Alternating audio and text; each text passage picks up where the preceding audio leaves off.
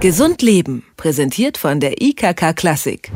Sich vegan zu ernähren, also völlig auf tierische Produkte zu verzichten, ist mittlerweile relativ einfach. Es gibt vegane Supermärkte, vegane Gerichte in Kantinen und Mensen und mehr als genug Tipps zum veganen Leben im Netz.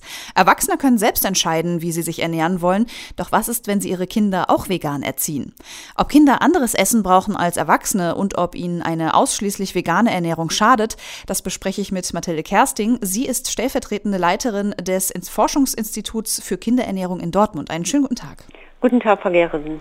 Frau Kersting, müssen Kinder im Wachstum generell anders ernährt werden als ein erwachsener Mensch? Kinder brauchen aufgrund des hohen Wachstumsbedarfs pro Kilogramm Körpergewicht von allem mehr als Erwachsene und außerdem sind die Risiken für eine unausgewogene Ernährung auch für die spätere Gesundheit im frühen Kindesalter größer als im späteren Alter. Deswegen muss man schon eine ganz besondere Sorgfalt darauf verwenden, Kinder gerade im frühen Kindesalter gesund und ausgewogen zu ernähren.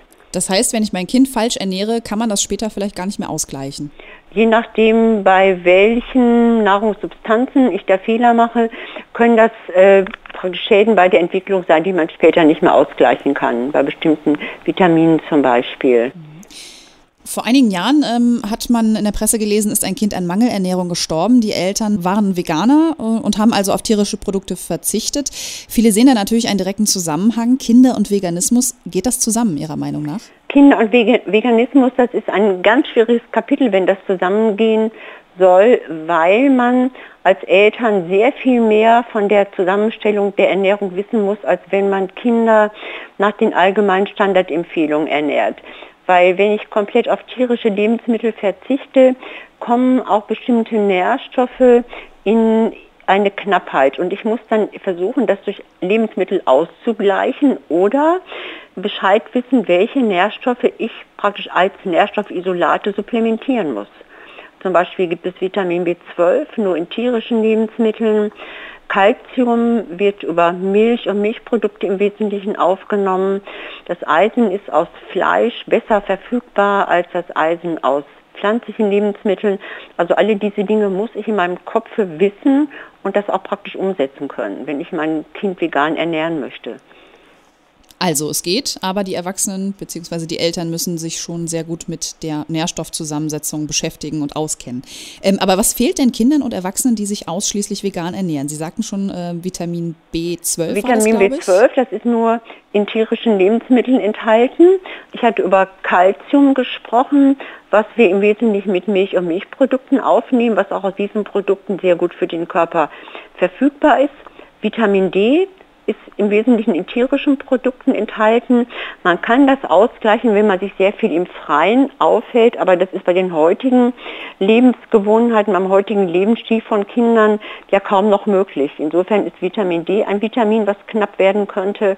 Ähm, Vitamin B2 wird aus Milch aufgenommen. Das Eisen hatte ich angesprochen, also eine ganze Reihe von Nährstoffen, die knapp werden können. Was ist denn, wenn ich jetzt mein Kind vegan ernähre und äh, dazu einfach jeden Tag so ein Multivitaminpräparat oder sowas ähm, dem Kind noch gebe? Das müsste doch dann reichen, oder? Also theoretisch muss das reichen. Ich müsste allerdings schon wissen, ob auch tatsächlich alle kritischen Vitamine in dem Multivitaminpräparat enthalten sind. Das ist ja nicht per se so gegeben. Das müsste ich schon praktisch abchecken. Also ich würde als Eltern mein Kind nur dann vegan ernähren, wenn ich mit meinem Kinderarzt vertrauensvoll darüber gesprochen habe und mit ihm auch im Einzelnen besprochen habe, wie ich nun die Ernährung tatsächlich praktiziere. Weil ich kann sie ja unterschiedlich rigoros praktizieren und je rigoroser, umso größer sind dann die Risiken für eine unausgewogene Nährstoffzufuhr. Wie sieht denn das mit vegetarischer Ernährung aus? Also nur auf Fleisch zu verzichten, äh, ist ist das dann weniger problematisch? Das ist wesentlich weniger problematisch, weil wenn ich auf das Fleisch verzichte, ich im Wesentlichen auf das gut bioverfügbare Eisen verzichte und Zink ist noch im Fleisch enthalten.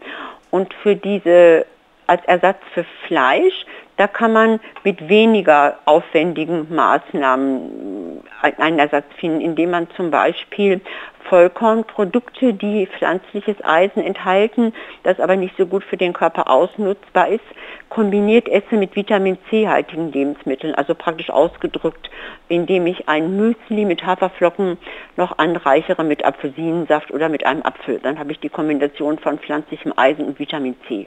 Mhm.